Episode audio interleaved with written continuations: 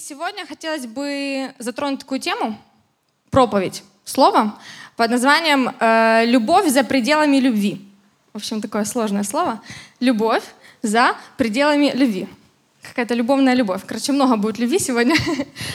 Э, любовь за пределами любви. Вообще, в начале, когда я готовилась ко всему этому, я решила подумать, что такое любовь вообще для меня и для других. Я даже спрашивала у детей, кто не знает, я работаю учителем с 1 по 4 класс то это очень интересная тема. Вообще сейчас э, тема любви, она везде. Она в сериалах, фильмах, в песнях, книгах. Многие размышляют о ней. То для некоторых из детей э, любовь это было там взаимопонимание, поддержка, ну как мы обычно как бы заучены наши фразы. Для кого-то это была целая наука. Вот. А для кого-то это, там, одна девочка сказала, любовь для меня это когда меня любит мальчик. Женя, наверное, со мной работает, она поняла, кто это мог сказать. Вот. А для кого-то любовь это просто зефирки в шоколаде. То есть вы поняли, любовь это вообще относительное понятие. У нас так же самое, как и у детей. Мы можем любить кофе, мы любим там какие-то кроссы, значит, мы любим маму, мы любим Бога. В общем, и, интересное. Э, и хотелось бы начать с истории, которую, в принципе, многие знают.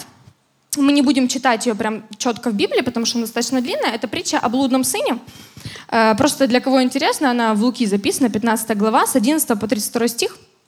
Я вкратце так чисто расскажу. Э, был человек, у него было два сына, старший, младший.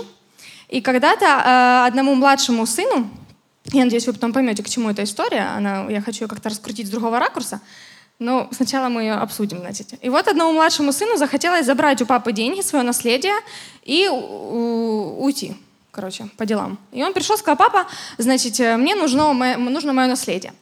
Ну, отец распределил свое имение пополам младшему сыну, значит, и старшему. И младший сын благополучно взял денежки и ушел. Э, долго времени не, не, этот, не прошло, он все растратил. Все растрынкал. Короче, остался без денег. Голодный, э, как-то очень смешно.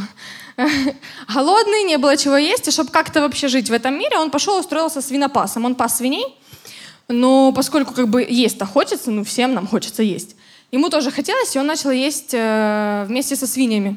С, с корыта, там, со всего. И потом он подумал, типа, ну, что за жизнь галимая? У моего папы, у моего папы как бы такой, он богатенький, все, да, у него есть слуги, у него есть работники. Пойду я лучше к нему, попрошусь устроиться и буду хотя бы работать на своего папу, но э, зато будет хоть, хотя бы жизнь получше, хоть я не буду есть со свиньями. Потому что он считал, что он уже недостоин вернуться к отцу, он недостоин быть его сыном. И вот он пошел. Папа, в принципе, его ждал, он уже, он уже выглядывал его и хотел встретить сына, и он побежал ему навстречу, когда увидел его на горизонте. Когда они встретились, в 21 стихе сын говорит ему, «Отец, согрешил я против тебя. Я больше не достоин называться твоим сыном». Но папе было, в принципе, все равно на эти слова. Он сказал, закатите пир, мой сын вернулся, дайте ему лучшую одежду, переобуйте его, дайте ему перстень, э, закалите э, а, а, ягненка, мы будем все гулять праздновать, потому что это такое счастье для него было. Э, но фишка в том, вот когда они гуляли, фишка в том, как отреагировал на это старший сын. Ему это не понравилось. Ну, давайте так рассуждать. Ему, он работает, он, значит, пахает на своего папу, не гуляет, для него ягненка не, не закалывают, ему лучше одежду не дарят. Конечно, он смотрит на это, ему не нравится, он обозленный. И для старшего сына поступок отца, он был не проявлением любви. Он был проявлением несправедливости. Ему не понравилось. То есть у э, старшего сына у него были свои какие-то рамки любви, свои границы любви. Для него любовь, вот он говорит, 29 э, стих, вот, я столько лет служу тебе и никогда не переступал приказания твоего, но ты никогда не дал мне и козленка, чтобы мне повеселиться с друзьями моими.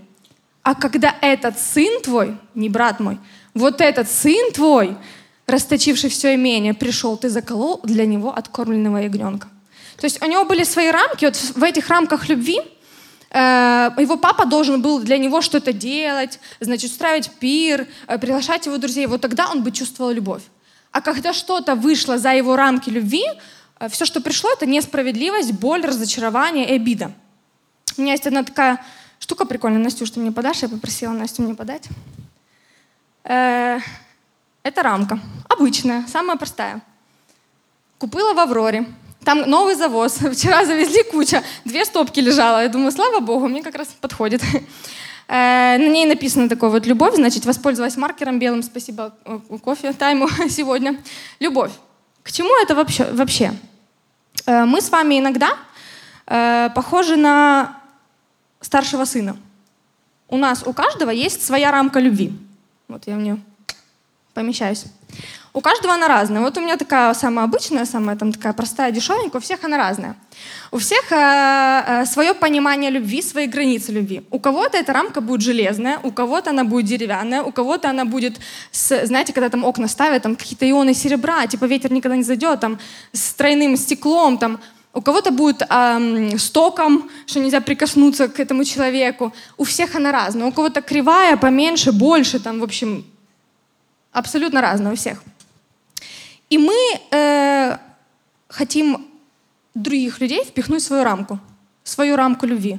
На что влияет вот это вот э, построение этой, э, этой рамки в нашей жизни? Это воспитание наше, это родители, это друзья, это окружение, это какие-то наши чувства, наши переживания, то, что мы прошли. Это трудности. Вот оно все лепит наши границы. Я помню, я, кстати, не хотела об этом рассказывать, это, я вообще забыла за эту ситуацию, это только что мне пришло. Э, у меня в моей жизни тоже как бы есть рамки определенные, были, я надеюсь, что они были, я с ними борюсь. Э, что-то Бог напомнил мне эту ситуацию по странному. Когда мне было 12 лет, э, я была дома с сестрой старшей своей, и мы сидели дома, что игрались в комнате. Позвонил, папа пришел, мы были в комнате, игрались, он зашел, типа, девочки, пошлите со мной на кухню, я с вами хочу поговорить. Я так обрадовалась, я думала, мне папа что-то принес, э, такой подарочек какой-то, я же такая счастливая. Я говорю, Марина, нам сейчас что-то подарит. Э, идем на кухню, э, он пришел с работы, я же ожидала, что там что-то есть.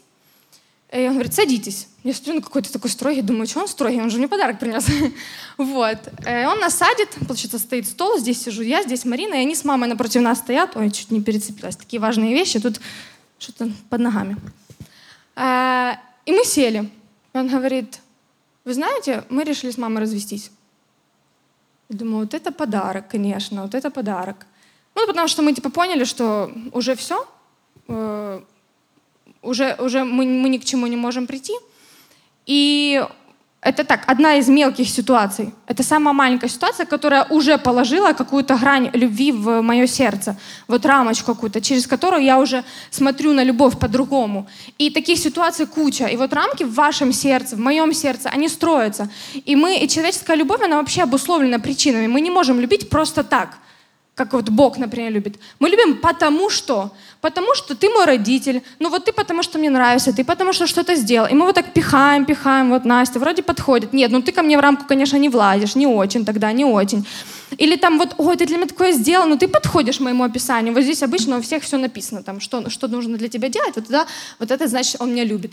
Вот он, он спросил, как у меня дела.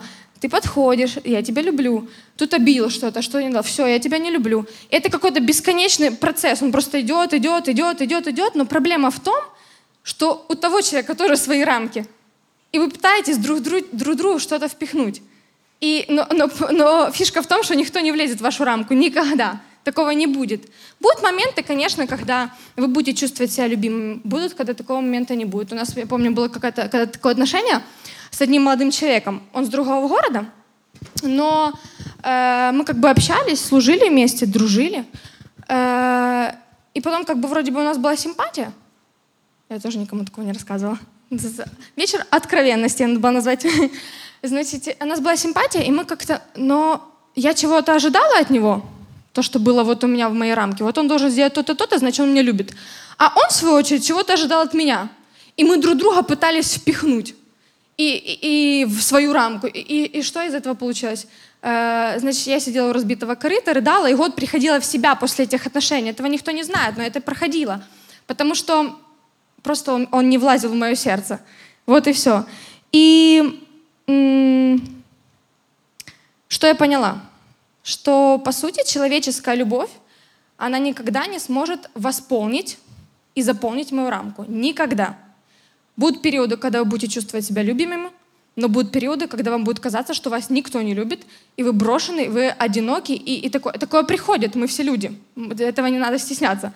Но иногда мы поступаем не только как э, старший сын, мы вернемся к истории, мы поступаем иногда как и младший. Помните стих? «Отец согрешила против тебя, я больше не достоин называться твоим сыном». Это младший сын сам решил. В то время, когда отец бежал к нему навстречу с открытыми э, руками, да, с объятиями, он его так любил, он так хотел встретить, он говорит, я недостоин. И мы так же само можем впихнуть Бога в свои рамки. А я недостойна, зачем, ну, чему, зачем Богу меня любить? Или там типа, а меня Бог любит? Или я, сделал, я ничего не сделал, чтобы меня Бог любил? Или я сделал такое, за что Бог меня не может полюбить? И очень часто такое бывает. Но в Еремия 31.3 написано, «Любовью вечной возлюбил тебя, и потому простер к тебе свое благоволение». Это Бог говорит каждому из вас – Любовью вечной возлюбил тебя, и потому простер к тебе благоволение. Вечной любовью.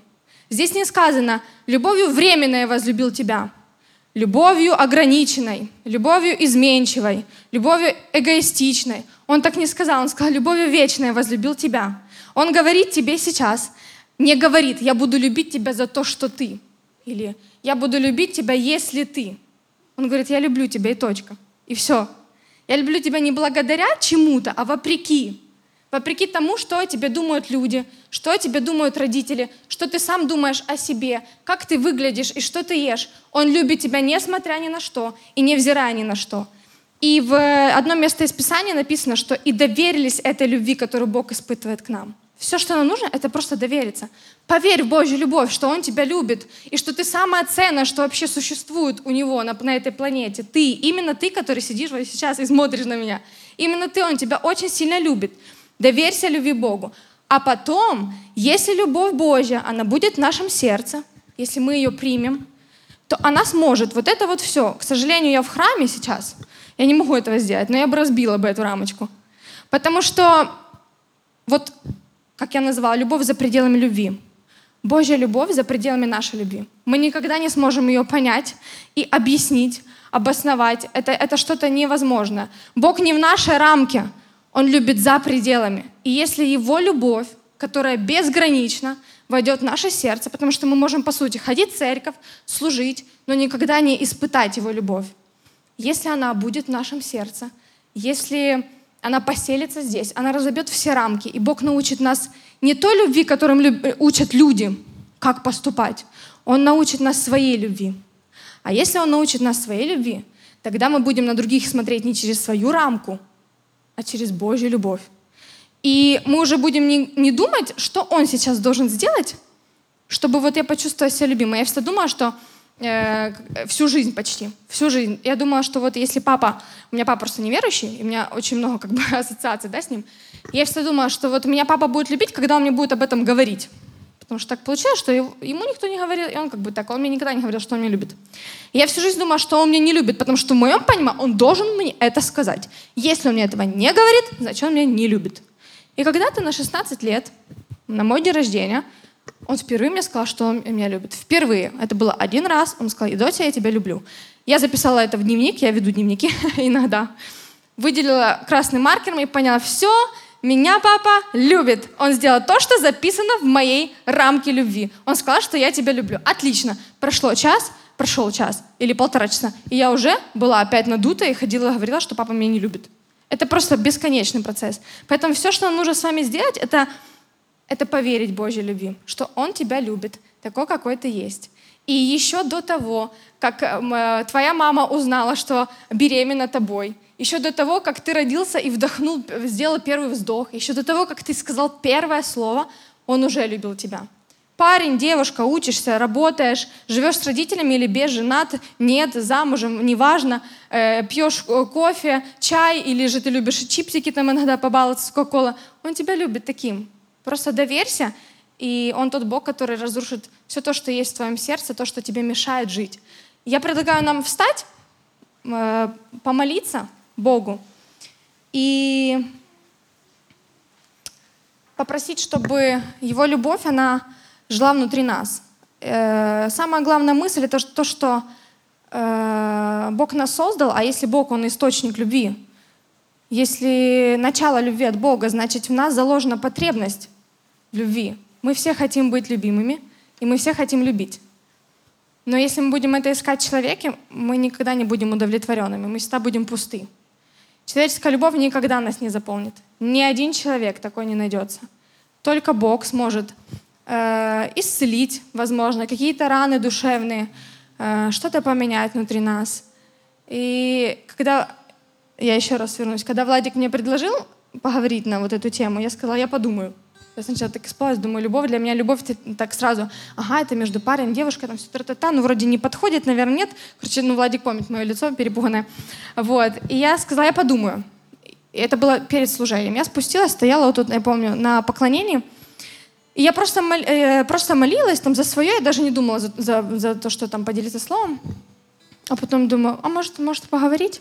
И меня в сердце такое, э, ты должна это сделать. Скажи им, как я их сильно люблю.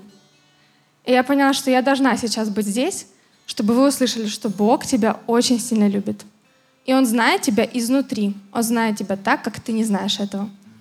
И давайте мы помолимся, чтобы Божья любовь, она была в нашем сердце, чтобы мы доверились ей. Дорогой Господь, мы славим Тебя на этом месте, и мы благодарим за эту возможность быть в единстве, быть с Тобой, Отец. И знаешь, мы так часто очень ищем чего-то в других людях, в каком-то человеке, мы так часто чего-то ждем от других, что сделают для нас, что нам позвонят, что у нас спросят, как дела, что что-то скажут. Но мы не там ищем. Мы не там ищем человеческую э, любовь просто. Человеческая любовь, она не способна ни на что.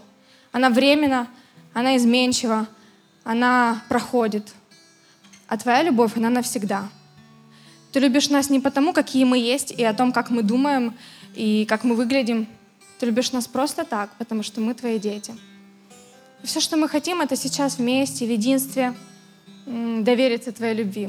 Мы хотим, чтобы твоя любовь, она жила внутри нас. Чтобы все то, что сейчас нам навязывает общество, то, что навязывает современный мир, друзья, э, родители, и это строит стены вокруг нашего сердца, чтобы ты разрушил их своей любовью чтобы мы смогли по-другому смотреть на других людей, чтобы мы думали не что нам сделают, а что мы можем сделать для этого человека. И когда Твоя любовь будет жить в нашем сердце, тогда по-истинному мы будем счастливы. Мы отдаем всю свою жизнь Тебе. Мы отдаем свои семьи Тебе. Отдаем самого себя Тебе. И верим, что Твоя любовь, она может сдвинуть горы. Твоя любовь, она способна исцелять. Твоя любовь, она может изменить нас, и мы уже не будем прежними. Мы за все Тебя славим, за все Тебя благодарим и за все Тебя превозносим. И любим Тебя. Во имя Иисуса Христа. Аминь. А потом, когда Божья любовь, она будет в вашем сердце, и вы будете по-другому смотреть на других, на людей вокруг вас, вам уже не надо будет семинары «Семь способов найти вторую половинку» или «Как понравится парню». Вы, вы уже будете дарить всем любовь, а она, она что притягивает. Поэтому будьте светом и дарите этому миру любовь. Слава Богу!